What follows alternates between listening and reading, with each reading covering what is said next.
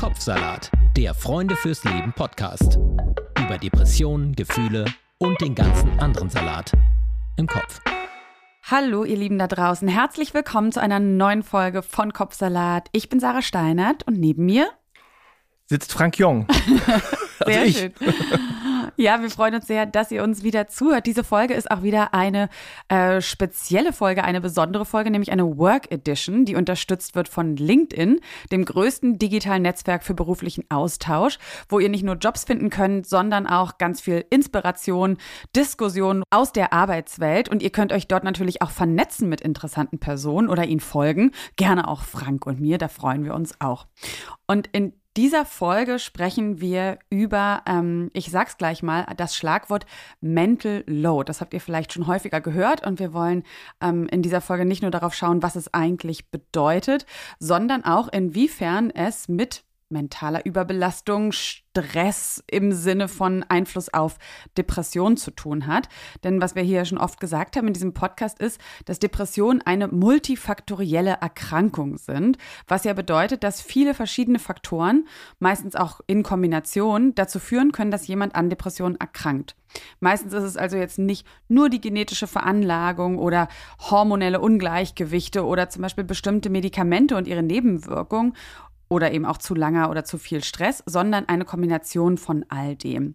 Und weil ja Stress gerade so ein Aspekt ist, auf den wir vielleicht noch am ehesten Einfluss haben, wollen wir in dieser Folge über den Stress von Mental Load sprechen. Genau, und zu diesem Thema Mental Load haben wir heute eine Expertin sozusagen eingeladen, nicht nur aus eigener Erfahrung, sondern auch, sie hat darüber geschrieben. Sie ist Diplompsychologin, sie ist äh, Autorin, Bloggerin, das NUF und äh, sie heißt Patricia Kamerata und ist uns jetzt zugeschaltet. Hi, Patricia. Hallo. Schön, dass du da bist, Patricia. Wie ist denn, kann man das so fragen, wie ist dein Mental Load heute? äh, also, der ist wild. Ähm, heute ist so ein Tag, wo irgendwie Sachen durcheinander gehen und das liegt ja oft daran, dass man zu viel im Arbeitsspeicher hat und äh, deswegen dann äh, manchmal so ein bisschen aus dem Takt kommt. Aber wir haben jetzt zusammengefunden, also wir haben jetzt gerade äh, die Möglichkeit auch darüber zu sprechen, was so immer so anfällt, gerade wenn man Familie hat. Du hast Familie. Genau, ich habe Familie.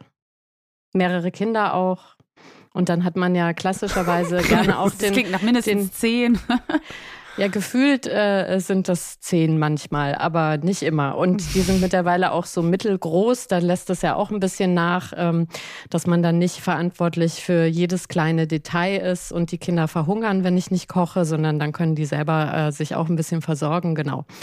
Aber tatsächlich, äh, also Kinder haben äh, bedeutet auch Mental Load haben und vor allem auch ein bisschen mehr Mental Load dann zu haben. Hm. Jetzt müssen wir vielleicht kurz mal diesen Begriff äh, erklären für diejenigen, die den noch nicht gehört haben, die ihn vielleicht selber haben, aber noch nicht wissen, dass sie ihn haben. Also wie würdest du Mental Load äh, erklären? Also oft wird ja auch gefragt, Mensch, gibt es da keinen deutschen Begriff? Äh, wenn man unbedingt einen deutschen Begriff möchte, könnte man sagen, die Last des dran Denkens.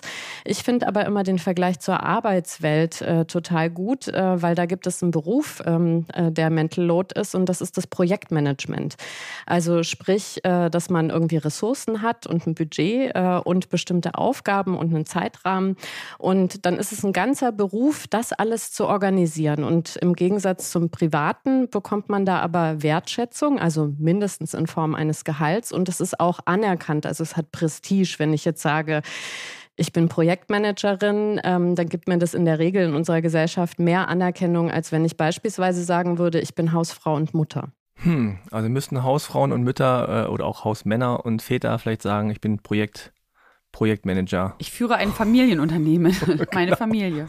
Genau, da, da gibt es ja tatsächlich eine Werbung in den, ich glaube, 90er äh, Jahren, wo das so versucht worden ist, so ein bisschen aufzubessern, wo so eine Cocktailparty ist und eine Frau gefragt wird, äh, was sind äh, Sie denn eigentlich von Beruf? Und sie schämt sich dann so ein bisschen halt zu sagen, dass sie eben Beruf, Hausfrau und Mutter hat. Und sie sagt dann auch, äh, also ich bin, ich leite ein kleines Familienunternehmen und damit kriegt mhm. sie dann auf der Cocktailparty äh, die Anerkennung und das anerkennende Nicken sozusagen. Dieser Faktor, dass es unsichtbar ist. Also jetzt nicht nur auch so gesellschaftlich unsichtbar, sondern ja auch teilweise, ja, diese ganzen Aufgaben, die da im Kopf schon, die sind ja auch nicht so direkt sichtbar. Und ich finde es so ganz interessant, dass man ja eigentlich trotzdem noch, wenn man ähm, auf Familie guckt, dann fällt Familie ja immer so in Freizeit noch ein. Also es ist oft dann auch so Familie versus Arbeitsleben, ne? Und dabei äh, wissen wir alle, also nicht nur Leute, die eine eigene Familie haben, sondern auch vielleicht die sich noch in dem, äh, an die Zeit erinnern, ähm, in der sie noch in Familie aufgewachsen ist. Da gibt es ja diverse Sachen zu organisieren und zu tun. Aber ich würde gerne nochmal, dass wir es so auch greifbar machen, sagen, was sind genau diese unsichtbaren Aufgaben, die Projektmanager, Mutter oder Vater da zu erledigen hat? Also, oder welche würdest du sagen, fallen da so besonders stark ins Gewicht? Man kann tatsächlich nicht sagen, was da besonders stark ins Gewicht fällt. Das sind einfach wirklich die alltäglichen Kleinigkeiten. Also wirklich alles im Blick zu haben äh, und angefangen von, was essen wir, was muss dafür eingekauft werden, wohin fahren wir in den Urlaub, passen eigentlich die Turnschuhe im Turnbeutel noch, äh, wenn es jetzt in die Sommersaison geht ähm, äh, also wirklich alles, was so im Leben irgendwie eine Rolle spielt. Und das ist diese unendliche To-Do-Liste im Kopf, die halt also wunderbar ja auch Multitasking. Man kann arbeiten und Mental Load im Kopf hin und her wälzen. Äh, und man kann auch äh, quasi Me-Time in der Badewanne haben und trotzdem Mental Load vor sich her wälzen, weil man eben ja immer, solange man lebt, äh, was zu organisieren hat. Und je mehr Personen da involviert sind, desto mehr Mental Load hat man natürlich auch. Und würdest du sagen, dass das komplett unfreiwillig ist? Also, oder könnte man sich von dem auch einfach mit dem Wunsch, äh, sich davon zu befreien, wirklich auch befreien? Also nur begrenzt tatsächlich, weil also mindestens, wenn man kleine Kinder hat, ähm, die können ja nicht für sich selber sorgen. Und es gibt da schon äh, Konstellationen, in denen Abhängigkeiten einfach bestehen ähm, und äh, wo, wo eben Personen darauf angewiesen sind, dass andere Personen das alles mitdenken. Und das ist aber auch in einem größeren Rahmen. Also es gibt ja auch äh, Freiwilligenarbeit, Ehrenamt und so weiter. Ja, also wo unsere Gesellschaft einfach davon profitiert, dass andere andere freiwillig ihre Denk- und Planungsarbeit äh, quasi schenken, damit ein schönes soziales Miteinander funktioniert. Also Sportvereine ist so ein Thema. Das funktioniert einfach nicht ohne Freiwilligenarbeit und ohne, dass sich Menschen einfach freiwillig auch tatsächlich engagieren. Und gut, da kann man dann sagen, ja, äh, wenn mir alles zu viel wird, dann steige ich aus dem Sportverein aus. Äh, aber wenn man ein Baby hat und sagt, das wird mir alles zu viel, da kann man das Baby nicht ablegen und sagen, hier, äh, kümmere dich mal um dich selbst. Mhm. Jetzt kann man ja sagen, du hast gerade das Wort äh, Kleinigkeiten äh, benutzt, so vielleicht äh, sind das auch gerade die, die keine Familie haben und das jetzt nicht aus eigener Erfahrung kennen, die dann sagen, ja mein Gott, dann ist halt der Kuchen und dann ist halt die Tonschuhe mal kurz zu klein, dann ist mal dies, ist doch alles nicht so wild. Also warum ist das so ein Problem oder warum äh, glaubst du, ist das so wichtig, das auch mal anzusprechen? Na, weil es die Quantität vor allem ist. Also es ist immer die einzelne Aufgabe, kann man natürlich weglassen. Und das ist auch ganz sinnvoll, sich über Prioritäten Gedanken zu machen. Mhm. Ja, also in was will ich meine Energie überhaupt auch stecken? Aber es ist in der Regel einfach nicht vorgesehen, neben unserer Erwerbstätigkeit, dass da überhaupt Platz ist für Sorgearbeit und ähm, da auch für Sorge für sich selbst. Also quasi im Sinne ne, von Mental Health, also meine Arbeitsfähigkeit auch erhalten, indem ich mal für mich sorge und mir Auszeiten nehme.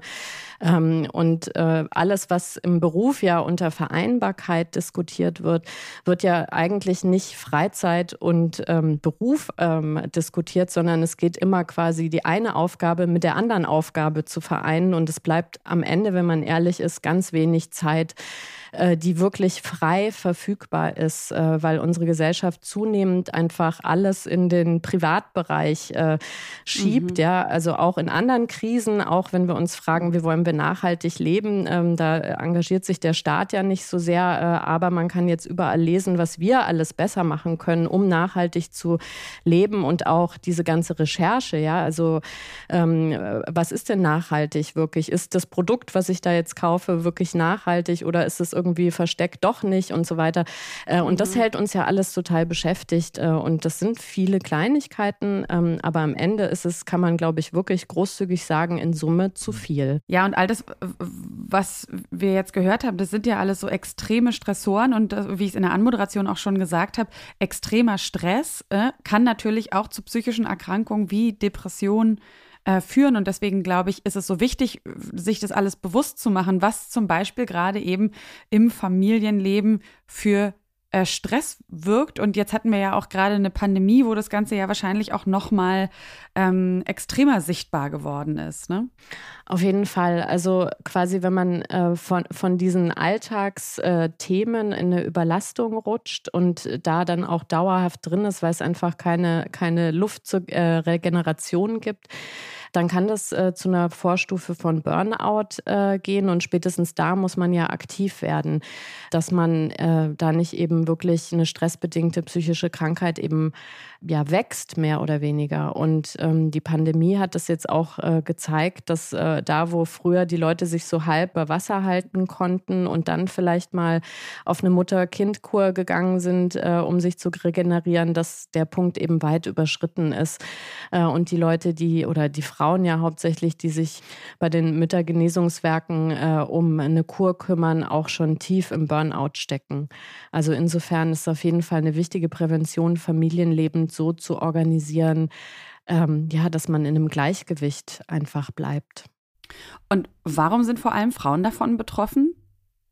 Also das ist ähm, nicht genetisch, das meinen ja ganz viele oder man argumentiert auch mit äh, Hormonen ähm, und das mhm. entspricht aber eben nicht dem wissenschaftlichen Stand, sondern es fängt ja ganz früh an mit der ersten Frage, wenn jemand schwanger ist, was wird es denn? Und warum interessiert mhm. uns das so sehr?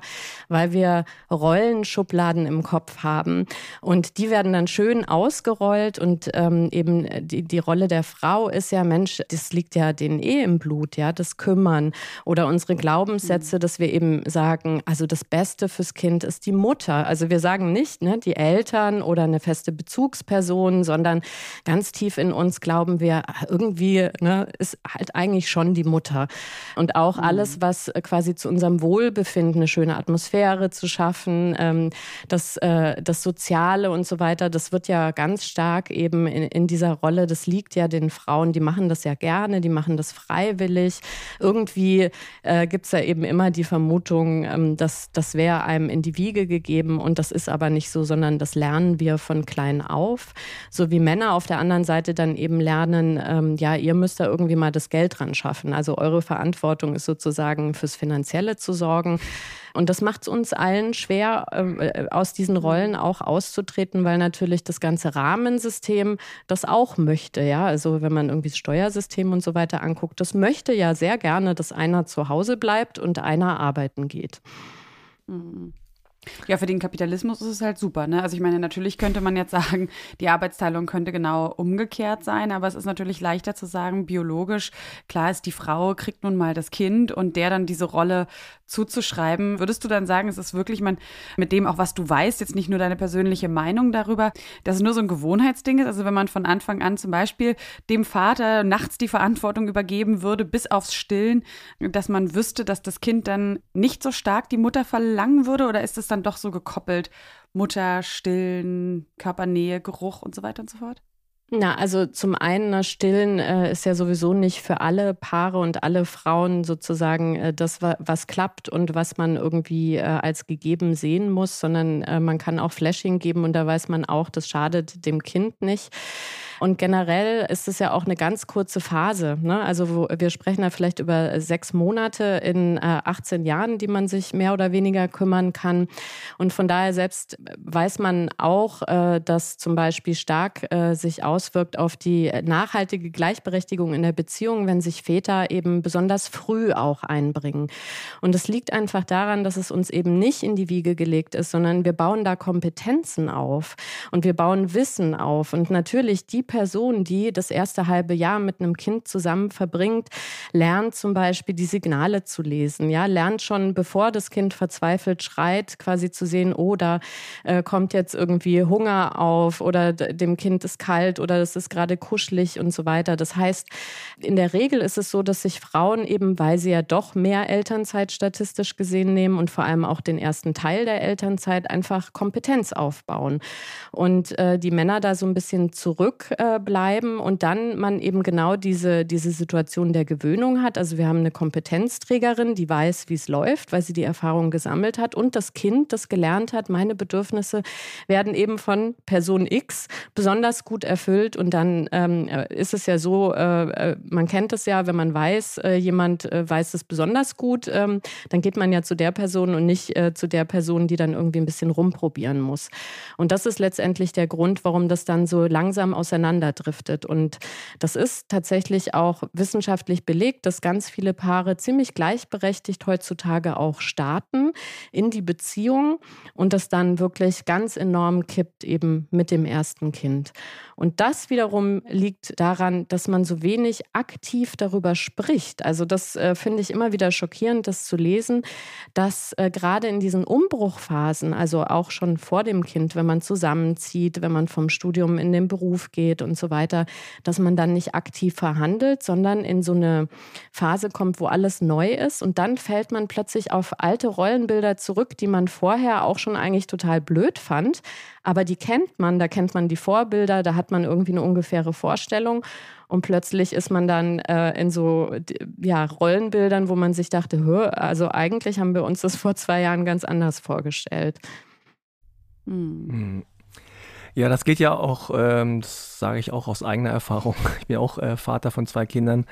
Geht ja schon äh, spätestens dann los, wenn die Frau schwanger wird und äh, der Mann das auch gerne abtut als, naja, die kümmert sich ja jetzt um sich und um ihren Körper und da habe ich nichts mit zu tun. Ne? Und ähm, sie geht dann halt zu den Ärztinnen und macht da äh, ihre Dinge, diese Kontrollen machen muss und der, der Mann ist so ein bisschen so, ja, pff, ich Wenn ich nett bin, komme ich auch einmal. Ja, ich halte mich da raus, außer sie fragt mich so nach dem Motto, ähm, ich, ich habe damit nichts zu tun.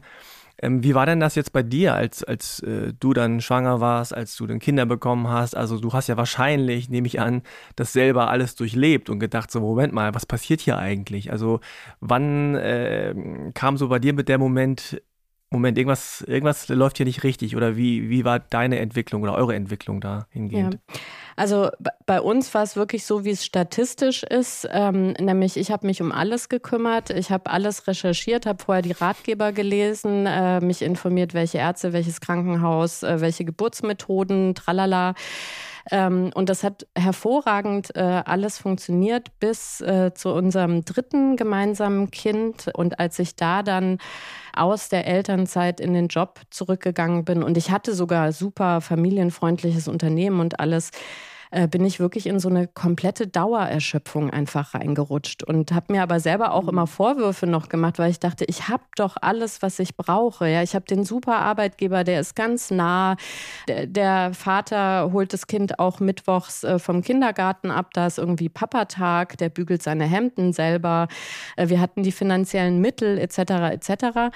Und tatsächlich haben meine persönlichen Ressourcen eben genau bis zu diesem Zeitpunkt auch ausgereicht. Also hätten, ich nehme an, hätten wir äh, eben nur uns für zwei Kinder entschieden, wäre das auch weitergelaufen. Aber beim dritten waren einfach meine Ressourcen aufgebraucht, so dass mhm. ich wirklich so erschöpft war, dass ich auf dem Weg in die Arbeit immer das Gefühl hatte, ich will mich einfach auf den Boden legen. Also wirklich mhm. so in diesem Menschenstrom aus der U-Bahn raus. Und ich, ich habe das Gefühl gehabt, ich lege mich da jetzt hin und äh, der Boden ist kalt, der mhm. kühlt mich dann ab und dann liege ich da so zehn Minuten, die Leute ziehen vorbei und dann kann ich frisch in die Arbeit starten. Und da war mir aber natürlich klar, ne, das machen ja, also keine Erwachsenen legen sich irgendwie auf den Boden und ruhen sich da erstmal ein bisschen aus. Äh, und äh, da haben dann irgendwann schon meine Alarmglocken geschrillt und ich habe mich gefragt, was ist da eigentlich los? Und, und wie seid ihr dann da rausgekommen oder wie bist du dann da rausgekommen? Also tatsächlich kannte ich damals diesen Begriff nicht, Mental Load, und ich kannte auch nicht äh, die statistische Ungleichverteilung von Sorgearbeit. Ich dachte, das liegt an mir. Ich muss mich jetzt mal ein bisschen besser organisieren. Äh, ich muss mhm. mal gucken, was ich alles weglassen kann. Und das hat auch äh, quasi zum Überleben dann gereicht. Ich habe zum Beispiel mein Amt als Elternsprecherin niedergelegt. Ich habe auch gesagt, das macht mir Stress, mich zu verabreden mit Freundinnen am Nachmittag am Spielplatz, weil man ja da immer eine Deadline hat, gegen die man auch kämpft. Mhm. Äh, ich mache abends einfach nichts mehr. Also ich habe einfach alles gestrichen, was irgendwie so ging, auch wenn es Sachen waren, die mich ja eigentlich glücklich machen, nämlich meine Freundinnen zu treffen. Aber das war mhm. dann irgendwie auch nur noch ein To-Do ähm, und äh, in dem Fall dann am Anfang eine Entlastung. Mhm. Und dann haben wir versucht, natürlich darüber zu sprechen, äh, was ist das eigentlich ähm, und, und ähm, sind da aber nie auf einen grünen Zweig gekommen, einfach weil ich das Wort und das Fachwissen einfach einfach noch nicht hatte. Also äh, mhm. man, äh, ist, das ist auch so ein Klassiker. Äh, man hat ja dann auch keine wertschätzende Kommunikation als Paar mehr. Also es gibt so einen schönen Satz, äh, aus der Überforderung wird Forderung. Ähm, das ist von einem Paartherapeuten, Oskar Holzberg. Den fand ich dann so toll, weil man ist überfordert und dann fängt man an, sich gegenseitig Vorwürfe zu machen. Und äh, in dem Sinne findet man keine konstruktiven Lösungen mehr. Dann versucht man sich zu verteidigen und sagt, ich mache doch dies, ich mache doch das. Ne? Der Klassiker muss mhm. mir nur sagen, was ich machen soll. Ähm, und dann verstrickt man sich da eben. Und äh, für mich hat das am Ende tatsächlich bedeutet, dass wir uns getrennt haben. Ähm, und äh, dann war es irgendwann, dass ich dachte, gut, äh, also wenn jetzt überhaupt nochmal Beziehungen, dann aber, äh, indem man wirklich richtig klar über alles, über jedes Fitzelchen am Anfang diskutiert und eben nicht immer denkt, das mache ich jetzt schnell noch, das liegt mir doch, mhm. das ist doch nicht so mhm. viel, sondern wirklich sagt, wir haben ein Recht auf Karriere, wir haben ein Recht auf Freizeit, auf äh, Gesellschaft mit Freundinnen und Freunden. Ähm, und das müssen wir verhandeln, weil einfach die Zeiten begrenzt sind äh, und aber beide haben das gleiche Recht. Und ähm, ab da hat es dann eben funktioniert. Mhm. Ja, du hast gerade die äh, ganzen elendigen Diskussionen erwähnt, die ja, glaube ich, alle Paare und alle Familien auch so haben. Und vor allem dieses äh, fordernde, so, äh, oder ich nenne es immer wie so ein, wie so ein Wettbewerb, äh, wer mehr macht äh, oder, oder wer, wer die größere, größeren Schmerz hat oder wer, ich mach doch ja, aber du machst doch ja, aber ich mach doch das, das ist viel stärker und härter und, und doller und äh, äh, äh, aufwendiger und so weiter. Und dann äh, passiert ja oft äh, das, und ich weiß nicht, ob du das auch erlebt hast, ich nehme an schon, dass man da auch wieder in so Geschlechterklischees reinrutscht. Ja, dass der Mann dann oft denkt, na ja, gut, wenn du auch den besten Geburtstagskuchen der Welt machen musst und, war, äh, und warum recherchierst du jetzt zwei Stunden nach den besten Tonschuhen für das Kind? Muss doch alles nicht sein. Also auch ein bisschen dieses Abtun von, von der Arbeit, die man dann als Mutter dann macht mhm. ähm, und, und sagt so, ja, du machst dir zu viel Sorgen, lass das doch laufen. Ähm, also du bist das Problem, deine mhm. Kontrolle, mhm. äh, dein, dein, dein Optimierungswahn. So, da kann ich gar nichts da kann ich ja gar nichts machen. Ich kann mhm. ja gar nicht früher dran denken und weil ich will das ja gar nicht. Ne? Ich will ja gar nicht die besten Schuhe. Mir reichen, wenn er überhaupt Schuhe anhat. Ja. So, also wie kommt man aus dieser komischen Diskussionsfalle raus?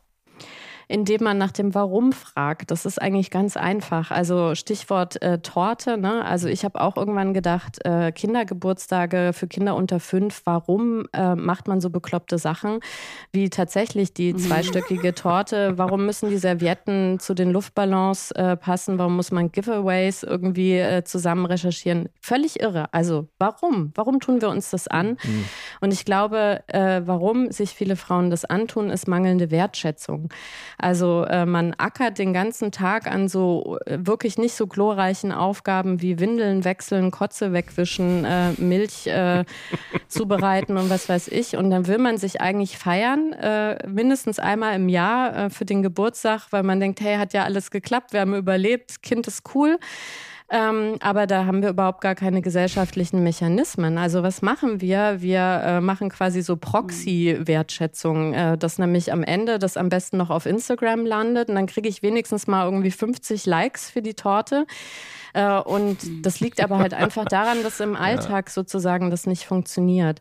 Und dieses nach dem Warum, ne? Also warum putze ich eine Wohnung, wenn ich Kleinkinder habe? Warum sage ich nicht, es ist mir total egal, dass es jetzt krümelig ist und aussieht wie Kraut und Rüben? Auch da gibt es eine Antwort, nämlich äh, es wird einfach von der Frau erwartet, wenn wir Besuch bekommen und der Besuch läuft durch die Wohnung und es kleben die Krümel an den Fußsohlen, dann denken die eben nicht, Mensch, äh, hier der Peter, der hat wohl irgendwie seinen äh, Putzdienst vernachlässigt, sondern innerlich denkt man dann doch immer so ein bisschen, ja, die Patricia, die nimmt es ja nicht so genau mit Sauberkeit. Und dann zieht man sich diesen Schuh automatisch an. Und so hilft es wirklich mit jedem mhm. Ding, wo man sagt, aber also, ne, so, ich verstehe es nicht. Warum ist das jetzt so ein Riesenaufriss? Warum ist das so wichtig für dich? Wirklich diese Frage auch mal zu reflektieren und dann zu gucken, was können wir denn gemeinsam tun, dass man sich eben nicht mehr so stresst? Also, äh, und was sind die Dinge, die mir dann wirklich wirklich wichtig sind. Also die Turnschuhe zum Beispiel, dass man sagt, da will ich wirklich, weil das ist die Wachstumsphase, die Füße sind noch weich, die Knochen und dann will ich wirklich den besten Schuh. Aber beim Geburtstag vielleicht irgendwann zu sagen, da tun es echt auch äh, Muffins, fertig ähm, äh, Backmischungen und da, da sind die Kinder glücklich, man hat weniger Stress und gut ist. Und so kann man alles halt durchgehen und das Wichtige ist aber wirklich als Paar darüber zu sprechen und eben nicht das direkt von Anfang an runterzumachen, sondern zu sagen, ich, ich verstehe das nicht, warum du dir da so Stress machst. So, wie können wir das lösen? Ähm, wie können wir es anders verteilen? Ähm, und auch darüber zu sprechen, was sind denn alles eben die unsichtbaren Anteile an diesen Aufgaben, die eben gar nicht gesehen werden. Äh, und dann plötzlich löst sich alles in Luft auf, weil man sozusagen dadurch auch die mhm. Wertschätzung kriegt und sagt, Mensch, und ich habe ja auch nicht gesehen, was du alles machst, ja, und an was du denkst, weil wir eben vielleicht geschlechterspezifisch, der eine kümmert sich ums Auto, der andere eben um die Geburtstagskuchen. Ähm, aber man, man weiß es gar nicht, weil die Dinge passieren einfach äh, und man spricht nicht mhm. darüber. Hm. Jetzt äh, klang das aber schon noch ein bisschen fast so, als äh, wäre ein Teil des Problems tatsächlich auch äh, die, die Mutter oder die Frau, die dann sagt, ähm, naja, ich, ich will zu viel, äh, das ist jetzt sozusagen äh, so, so eine Proxy-Geschichte, weil ich irgendwie ähm, nicht wertgeschätzt werde. Ähm, das ist ja manchmal der Vorwurf dann auch von Männern, oder wir müssen es ja nichts also natürlich gibt es auch äh, da andere äh, ähm, Konstellationen, wo es nicht immer so eindeutig klischeehaft ist, aber also es, es gibt dann vielleicht die eine Person, die sagt, ich will das so unbedingt, ich will, dass man so einen Fußball spielt, ich will, dass die Torte toll ist, damit alle sagen und mein Sohn sich wohlfühlt und so weiter. Mm, aber äh, und, und natürlich ist ein Teil des Problems, dass man irgendwie denkt, alles muss perfekt sein und so weiter. Aber dieses Vergleichen, und ähm, das ist, glaube ich, auch ein Vorwurf, der oft von Männern kommt, so nach dem Motto, die Frauen machen da so ihr, ihr Vergleichsding. Wer ist jetzt die bessere Mutter? Ja, die hat eine zweistöckige Torte gemacht, als der Geburtstag hat. Jetzt müssen wir äh, das eine dreistöckige machen. Ähm, und da gab es super teure Giveaways vom Bioladen und, und irgendwie so mega ausgeklügelt. Und das müssen wir jetzt auch machen. Also inwiefern kann man sich von diesem gesellschaftlichen Druck und diesen Erwartungen, die vor allem auch auf den Frauen liegen, wie kann man sich da lösen? Also du hast gesagt, na klar, nach dem Warum fragen und dann einfach das nicht mehr machen, aber es bleibt ja, diese, dieser, dieses, äh, der Druck bleibt ja und dieses mh, hm, komische Angucken, oh mein Gott, die kriegt, hat es nicht im Griff, so, was ist mit denen los, äh, warum sieht der Junge so aus? Das wird dann alles auf die, auf die Mutter abgewälzt. Mhm. Ähm, also es ist ja nicht so einfach, sich davon loszulösen. Nö, es ist überhaupt nicht einfach. Ich glaube, man kann sich so als Mantra sagen, eben äh, gleichberechtigt können wir nur gegen das System sein. Äh, und das hilft auch, äh, sich mhm. das zu sagen. Also wenn ich merke, das ist zu viel Druck, dann ist es nicht mein Partner, der irgendwie sich doof verhält in der Regel, sondern dann ist es diese gesellschaftliche Konstellation außenrum, gegen die wir ankämpfen. Weil das ist ja auch umgekehrt ähm, also es ist ja wirklich dieses Sorgearbeit leisten, kriegt so wenig Anerkennung. Erwerbsarbeit auf der anderen Seite kriegt halt Anerkennung und eben man kriegt ja auch sogar mindestens Geld. Ähm, und dadurch hat man ein ganz anderes gesellschaftliches Ansehen. Und ich finde es nur verständlich, wenn man eben dann keine Karriere hat oder andere Dinge, mit denen man irgendwie deutlich ähm, ja, in, in den Vordergrund auch mal treten kann, äh, sondern nur diese, diese Wust aus der Sorgearbeit, dass man versucht, sich da was rauszuholen, mit dem man eben ja Anerkennung bekommen kann. Und das kann eben dann mhm. auch so schief laufen. Ähm, und äh, das ist ein ganz mühsamer Prozess. Also A, äh, also dass man das selber durchleuchtet und sich dann eben ne, dieses Besagen, mach dich doch mal locker, das ist eben wirklich ein langer Prozess, dieses sich locker machen äh, und auch die Erfahrungen zu sehen, ähm, die Dinge funktionieren auch, wenn sie eben nicht zu 100 Prozent äh, erfüllt werden, ne, sondern diese gut genug Lösungen sind eine super Sache. Ähm, aber da muss man sich eben auch reinleben. Man muss auch auf Dauer das Vertrauen aufbauen, dass der Partner eben doch kompetent genug ist, an der einen oder anderen mhm. Stelle genau, einfach ja. auch einzuspringen. Mhm. Ähm, oder dass die Kinder eben auch glücklich sind, äh, wenn bestimmte Dinge nicht passieren oder auf eine bestimmte Art nicht passieren.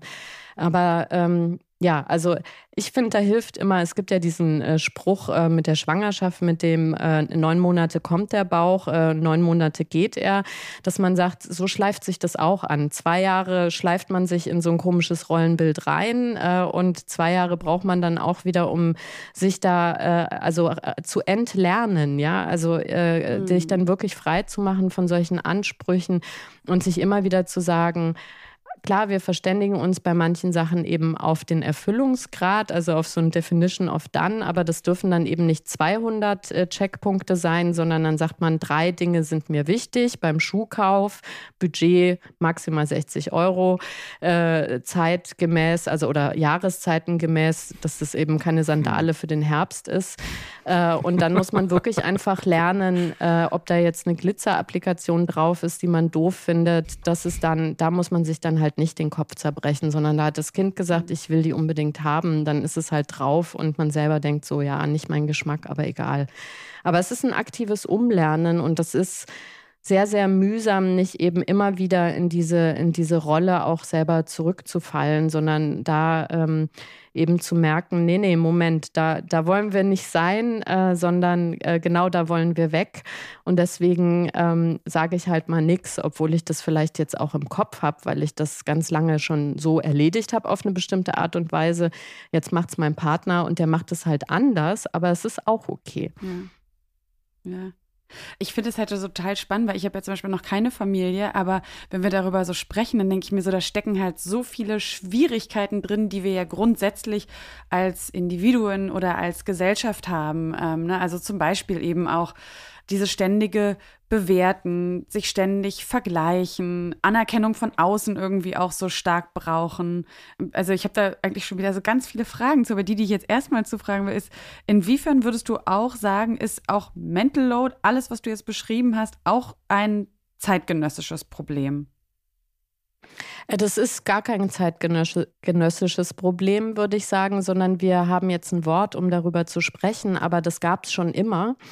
Äh, und früher war das einfach selbstverständlich, dass diese Dinge erledigt werden. Also es gibt ja immer diese Sprüche, ne? also meine Oma und im Krieg und dann noch im Schnee und mit sechs Kindern und die hat sich ja auch nicht beschwert.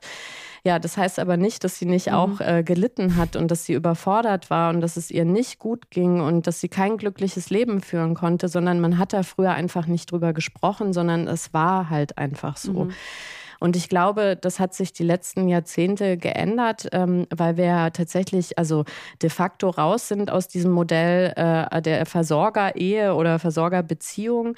Ähm, nur 30 Prozent aller Paare oder verheirateten Paare leben ja so, dass es einen Alleinverdiener gibt und eine Person, die eben komplett Sorge trägt. Das heißt, in 70 Prozent aller Fälle geht die Sorgeperson auch arbeiten. Und mit dieser finanziellen Unabhängigkeit mhm.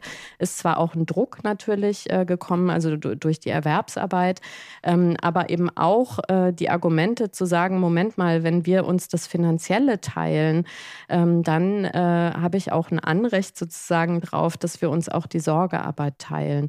Und ähm, es ist definitiv so, dass heutzutage die Rollenbilder im Kopf ganz andere sind. Also auch Männer wollen nicht sich totschuften. Die wollen, wenn sie Kinder haben, auch eine schöne Zeit mit ihren Kindern haben. Die wollen auch da sein, wenn die klein sind. Die wollen auch die ersten Schritte miterleben äh, etc. Ähm, aber leider ist eben das gesellschaftliche System, das Sorgesystem außenrum ähm, ja noch so ein bisschen antiquiert. Das heißt, wir arbeiten ständig eben äh, mhm. gegen, gegen so ein veraltetes Modell in unserer Umwelt. Und gegeben hat es das aber schon immer. Mhm. Jetzt haben wir ja oft gesagt, so der gesellschaftliche Druck und von außen und die anderen und so. Was kann denn jemand jetzt zum Beispiel tun, der selber Arbeitgeber ist? Oder was können Unternehmen denn machen, um zu sagen, ne, also unsere MitarbeiterInnen haben alle Familie und äh, man kennt es selber, dass man da struggelt und so weiter. Also gibt es sozusagen von, von Arbeitsseite her auch etwas, wo man sagt, da könnte man Entlastung schaffen für Familien oder ist das so ein rein interfamiliäres Ding, wie man sich organisiert. Nee, das ist ein äh, riesen, Riesenthema äh, auch für Arbeitgeber und man merkt das äh, vor allem eben in Branchen, die Fachkräftemangel haben. Da hat es eine Entwicklung gegeben, dass man ja quasi nicht geschafft hat, nur durch Männer hauptsächlich äh, die, die, äh, die Stellen zu besetzen. Dann hat man sich irgendwann, ach so, es gibt ja auch noch qualifizierte Frauen. Und mit den Frauen rekrutieren hat man sich das Thema Vereinbarkeit letztendlich äh, auch rangezogen. Und äh, was Arbeitgeber da tun können und was auch sinnvoll ist, weil das eben ja so ein ganz nachhaltiges Denken ist, ist eben nicht so punktuell auf die nächsten zwei Jahre immer nur zu gucken, sondern zu sagen, also A, sowas wie flexible Arbeitszeiten oder auch sowas, äh, auch wenn wir da jetzt ein bisschen gepeinigt durch die Pandemie sind, auch sowas wie Homeoffice, weil dann ja Wegezeiten wegfallen, kann schon äh, auch ähm, was Gutes für Familien bringen. Aber auch einfach einzurechnen, dass es Sorgearbeit gibt, die zu leisten ist. Und zwar zwar nicht nur, weil man Kinder hat, mhm. sondern es gibt ja ganz viele andere Verpflichtungen, denen man auch äh, nachkommt. Und wenn man später älter wird, dann kommt das Thema Pflege ähm, der eigenen Eltern, äh, was auch wieder Zeit mhm. braucht. Und dazu gucken, dass Karriere eben nicht stattfindet in dieser sogenannten Rush-Hour des Lebens, dass alles so zwischen 32 und 37 erledigt werden muss, sondern dass man da sagt, da, also da ähm, wollen manche eben auch äh, in Teilzeit arbeiten, aber dann sind eben zehn Jahre später die Kinder größer und selbstständiger und dann sind die äh, 40, 45, haben 20 Jahre Berufserfahrung und auch da äh, hat man noch Bock, irgendwie tolle Projekte zu machen und so. Ähm, und äh, da mangelt es einfach ganz oft, dass man so eben diese lebenslangen Modelle von Karriere, auch eben nicht Karriere im Sinne nur von nach oben in Führungspositionen, sondern auch Fachkarrieren zu ermöglichen und so. Und da gibt es ganz äh, viele Dinge, die Arbeitgeber tun können und die die Arbeitgeber auch äh, tun. Also ich bin ja auch äh, zum Beispiel äh, hauptsächlich festangestellt in der IT-Branche. Ähm, und äh, wir haben in der ähm, Pandemie von unserem Arbeitgeber ein Kontingent bekommen äh, eines Dienstleisters, der äh, auf Nachhilfe spezialisiert ist. Und ähm, dann wurde uns sozusagen die Last des Homeschoolings genommen. Der Arbeitgeber äh, hat äh, mhm. quasi dafür mhm. gesorgt, dass unsere Kinder äh, mit dem Schulstoff quasi ähm, up-to-date bleiben und hat aber damit sich gesichert, dass nicht irgendwie die Hälfte der ArbeitnehmerInnen äh, wegbrechen, weil sie mhm. irgendwie äh, Burnout haben äh, am Ende der Pandemie oder mhm. dass Frauen dann tatsächlich, was ja passiert ist, ähm, ihre Arbeitszeit reduzieren, um das überhaupt irgendwie geregelt zu kriegen. Also es lohnt, da langfristig zu denken und klar ist das ein Investment, also äh, aber ähm, da kommt ja auch dann was bei rum sozusagen. Also das finde ich ist jetzt äh, schon was so sehr, sehr, sehr Greifbares. Nee, und da kann man sich natürlich auch schon so direkt vorstellen, wie das äh, schon ein, auf jeden Fall einen Unterschied machen würde. Ähm, ich frage mich jetzt gerade so ein bisschen, was so eine ideale, nochmal so eine, so, so eine Idealvorstellung von der ganzen Sache ähm, wäre. Also wie, das ist ein, das ist vielleicht ein Baustein, aber wie könnte es so vielleicht im Idealfall sein, dass äh, äh, Menschen in unserer Gesellschaft, manche haben Familien, manche arbeiten noch gleichzeitig, manche haben keine Familien. Wie könnte das irgendwie so funktionieren, dass es auch nachhaltig vielleicht für alle besser funktionieren würde oder es allen dabei besser gehen würde? Also äh, der Clou ist natürlich, Sorgearbeit als ernstzunehmende Arbeit mitzudenken in unserer Gesellschaft. Und ähm, solange wir eine 40-Stunden-Woche haben, funktioniert das nicht. Also auch wenn man sich das 50-50 aufteilt, aber wenn beide irgendwie 40 Stunden arbeiten und Sorgearbeit sich teilen, dann ist man am Ende trotzdem irgendwie nach zehn Jahren völlig äh, überarbeitet. Das heißt, eine der wichtigsten politischen Forderungen ist tatsächlich die Reduktion der Arbeitszeit. Mhm. Ähm, und das machen ja dann auch einige Paare, dass sie beispielsweise sagen, äh, wir reduzieren beide auf 32 Stunden und arbeiten zeitversetzt. Es gibt ja Länder äh, wie Schweden, äh, wo diese Vier-Tage-Woche wirklich auch einfach Konzept ist und wo Montag und Freitag, damit man zeitversetzt arbeiten kann, bestimmte Business-Meetings und so weiter einfach gar nicht stattfinden, sondern alles eben in den drei Tagen, wo alle verfügbar sind und ähm, Also äh, das ist für mich eigentlich der Schlüssel. Also wenn man sagt, man, man als Paar kann man natürlich sich sagen, ich habe drei Faktoren, nämlich äh, zu, Zugang zu Geld, äh, Zugang zu Beziehungen und zu den Kindern mhm. äh, und zu meinen Karrierechancen und dann verhandelt man das. Aber äh, wenn man gesund dabei bleiben will, ähm, dann klappt es nur, wenn man eben nicht beide Vollzeit arbeiten. Und das ist halt leider im Moment ein Luxus. Also es gibt ja ganz viele äh, Jobs, die einfach so schlecht bezahlt sind, dass, dass man sich das nicht leisten kann, nur 32 Stunden zu arbeiten, ähm, sondern da müssen beide einen voll arbeiten oder sogar noch einen zweiten Job arbeiten. Es gibt ganz viele mhm. Jobs, äh, wo man eben kein Homeoffice machen kann und so weiter. Also das heißt, im Moment ist es eigentlich eher den privilegierten Paaren vorenthalten, ähm, so eine Lösung individuell für sich zu finden, aber eben nicht in der Breite. Also in der Breite, solange unsere Wirtschaft sagt, äh, ähm, gibt ja diesen schönen Satz, äh, Schweine züchten ist Arbeit, aber Kinder erziehen ist keine Arbeit. Ähm, ja, äh, also solange das so definiert ist, ähm, glaube ich, werden wir da auf keinen grünen Zweig kommen. Hm.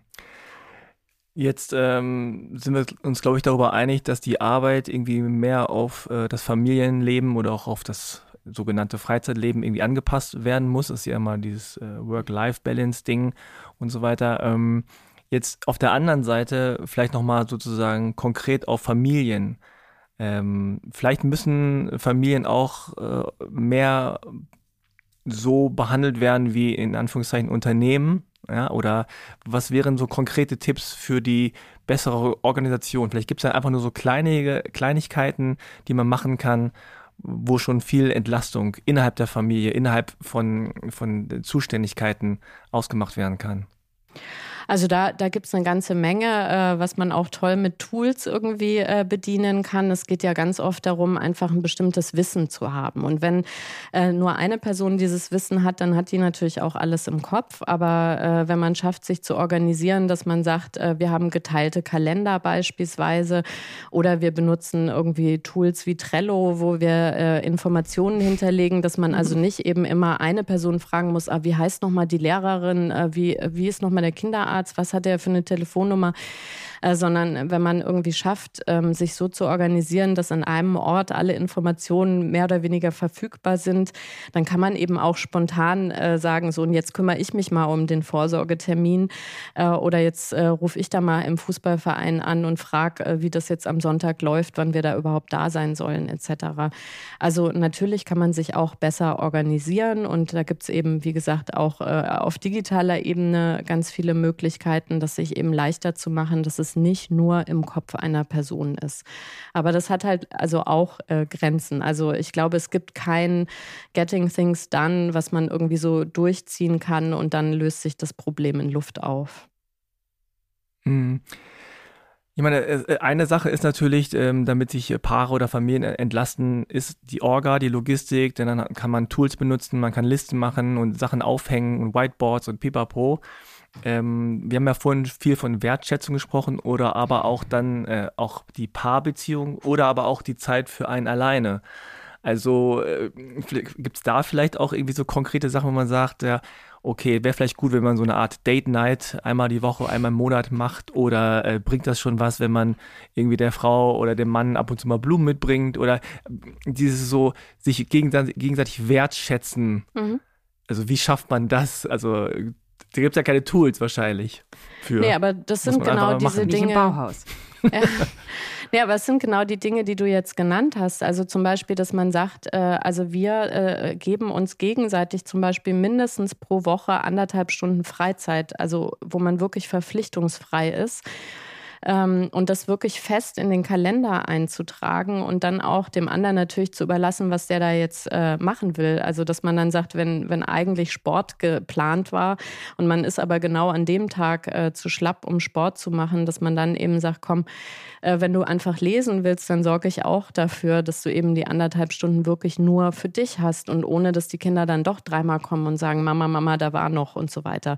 Äh, oder dass man darüber spricht, äh, am Wochenende wer ausschlafen kann. Und wenn man irgendwie kleine Kinder hat, dass man dann auch mit den kleinen Kindern die Wohnung verlässt, dass man die einpackt und sagt, dann gehen wir uns beim Bäcker eine Brezel kaufen und äh, setzen uns um 8 Uhr auf den Spielplatz, was vielleicht nicht das Schönste ist, aber was dem anderen dann auch wirklich ermöglicht, äh, in der Zeit irgendwie auszuspannen.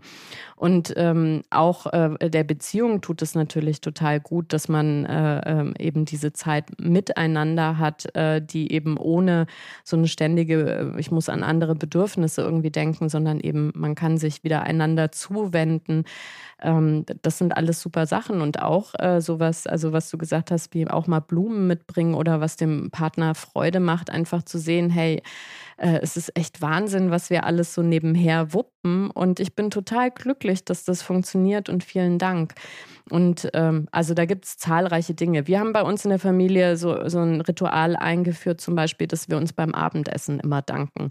Das ist wie in so einer amerikanischen Serie dann, aber das tut total gut. Also, dass man wirklich, ähm, also die Kinder lernen dann ja auch äh, so, wer hat, also wir fragen dann immer so, wer hat eingekauft, wer hat das Essen geplant, wer hat den Tisch gedeckt, wer hat heute gekocht und dann sagen wir immer, danke Patricia, danke Markus und so weiter. Ähm, aber das macht das ja genau sichtbar. Also, dass das äh, Essen mhm. eben nicht von Zauberhand äh, am mhm. Abendbrottisch dann erscheint, sondern dass da die Menschen an, planen mussten, einkaufen mussten, was zubereiten mussten.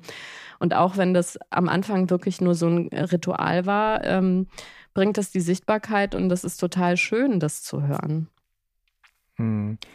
Ja, also der Unterschied zwischen Familie und Unternehmen, äh, neben weiteren Unterschieden natürlich offensichtlich, äh, ist natürlich auch das Emotionale. Also es geht nicht nur um Orga, es geht nicht nur um Tools, die man macht und Aufgaben, die erledigt werden müssen, äh, sondern es geht natürlich auch ums Emotionale, um die Bindung, um das Vertrauen, um Kommunikation.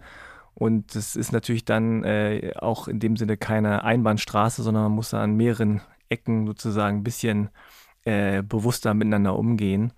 Und ähm, ja, also ich würde sagen, wenn, wenn es noch von deiner Seite irgendwelche, äh, sagen wir mal, schlauen Dinge gibt, die man schnell erledigen kann, weil es ist ja auch immer so, dass man sagt, so ja, ich will jetzt hier so drei Dinge, die ich morgen machen kann, dann, damit es sich übermorgen ändert.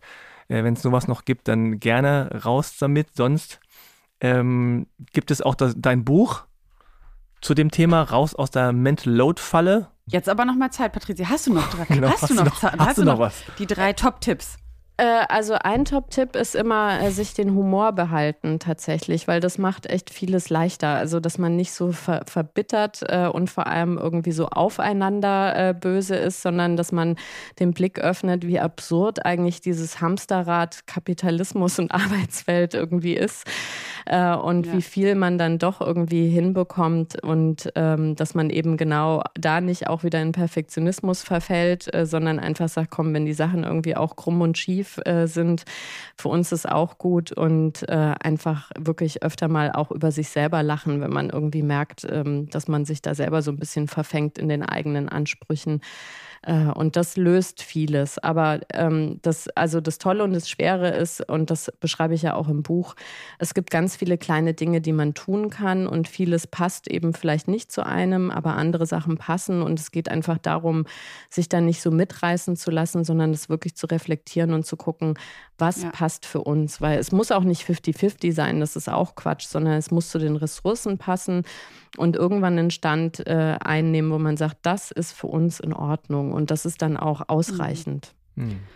Ja, also sich auch immer mal wieder, das, äh, auch das, glaube ich, ja, damit sind wir alle konfrontiert, sich wirklich immer mal wieder von den Erwartungen von außen freizumachen und sich selbst als Individuen zu betrachten und eine Beziehung und eine Familie als nochmal individueller oder Potenzierung der Individualität eigentlich zu betrachten und dann zu sagen, wir können ja gar keine äh, von außen schon fertigen Muster irgendwie uns einfach überstülpen, sondern wir müssen wirklich diese harte, aber dann sehr nachhaltige und wahrscheinlich lohnenswerte Arbeit machen, einfach uns nackt zu machen auf eine gewisse Art und Weise und zu gucken, wie kann das bei uns wirklich funktionieren, so wie wir sind. Ne? Und das dann irgendwie auch vielleicht so eine, du hast es jetzt auch Humor genannt, Humor vielleicht im Nachhinein, aber auch schon vielleicht Humor äh, im Sinne von so Leichtigkeit und ein bisschen Spielfreude, ne? zu sagen, mhm. wir können ja einfach mal Sachen ausprobieren.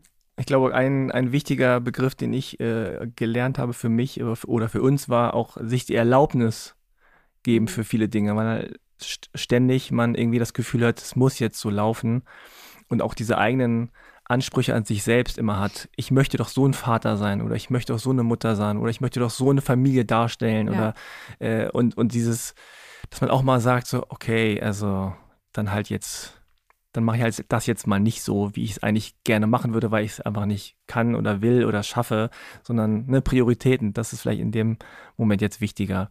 Und ähm, ob der Junge, der vier ist, sich noch an das super tolle, beste Turnschuhpaar seines Lebens erinnert, in dem Moment, weil das schon Stiftung Warentest irgendwie sehr gut bewertet war, anstatt nur befriedigend, weiß ich jetzt nicht. Also deswegen muss man da vielleicht auch mal sich sagen, okay, es ist alles nicht so. Aber es ist leichter gesagt als getan, ähm, aber ich glaube, äh, wichtig ist, wie du gesagt hast, dass man das erstmal überhaupt sichtbar macht, dass man sich das bewusst macht und dass man sich gegenseitig dann auch wertschätzt, äh, wenn man das dann sieht.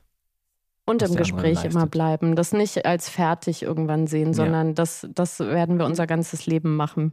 Diskutieren, ausdiskutieren, Stimmt. Lösungen ausprobieren. Mhm. ja. Und all das äh, würde ich auch sagen, ist ähm, im Rahmen der Möglichkeiten auch ähm, ja, Vorsorge für die Psyche, ne? Vorsorge für psychische Gesundheit. Also eben nicht nur, dass man nicht äh, so sehr in den Stress reingeht, sondern ja, Wertschätzung, Kommunikation, ehrliche auch äh, Artikulation von Bedürfnissen und sowas. Ne? Also jetzt auch nochmal gesagt, klar. Und deswegen äh, vielen, vielen herzlichen Dank, liebe Patricia Kamerate, dass du dieses Buch geschrieben hast. Raus aus der Mental Load Falle. Auch noch einige andere Bücher mit, zum Teil finde ich sehr unterhaltsamen Titeln. Zum Beispiel dein erstes Buch, Sehr gerne Mama, du Arschbombe, tiefenentspannt durch die Kinderjahre. Und äh, natürlich auch nochmal an dieser Stelle empfohlen, dein Blog dasnuff.de und ein herzliches Dankeschön, dass du dir die Zeit genommen hast, Patricia, und einige Dinge nochmal aufgeklärt hast. Also vielen, vielen Dank an dich. Ja, Dankeschön. Danke auch für die Einladung. Und ein letztes Dankeschön dann an dieser Stelle äh, für diese Folge. Natürlich auch noch an LinkedIn für die Kooperation in dieser Folge, an Jonas Zellner und Redbox Studios für die Audioproduktion und an Mitvergnügen für die Studiozeit und an dich, lieber Frank, dass danke, du danke. trotz Doppelbelastung Familie ja. heute wieder hier gesessen hast. Auf jeden Fall. du weißt ja jetzt, wie du es besser machen musst. Genau. Tschüss. Ja, macht's gut. Macht's gut. Tschüss. Wenn ihr euch nicht sicher seid, ob ihr selbst unter einer Depression leidet oder Freunde, Verwandte und Bekannte, dann geht zum Hausarzt. Infos zu weiteren Anlaufstellen und Krisenberatungen findet ihr auf der Homepage von Freunde fürs Leben auf frnd.de. Dort könnt ihr den Verein und damit auch diesen Podcast mit Spenden unterstützen. Wenn euch unsere Themen interessieren, dann hört doch auch mal in den anderen Podcast von Freunde fürs Leben rein. In Bar Talk spricht Moderator Markus Kafka mit prominenten Gästen über schwierige Themen wie Depressionen und Suizid. Aber auch über Lebensfreude, Inspiration und die Reise zu sich selbst. Bar Talk gibt's überall, wo es Podcasts gibt und auf der Homepage von Freunde fürs Leben unter frnd.de/slash podcast. Was glaubt ihr denn, was ihr seid? Verdammt nochmal. Verrückt oder sowas? Ihr seid es nicht. Kopfsalat. Der Freunde fürs Leben Podcast.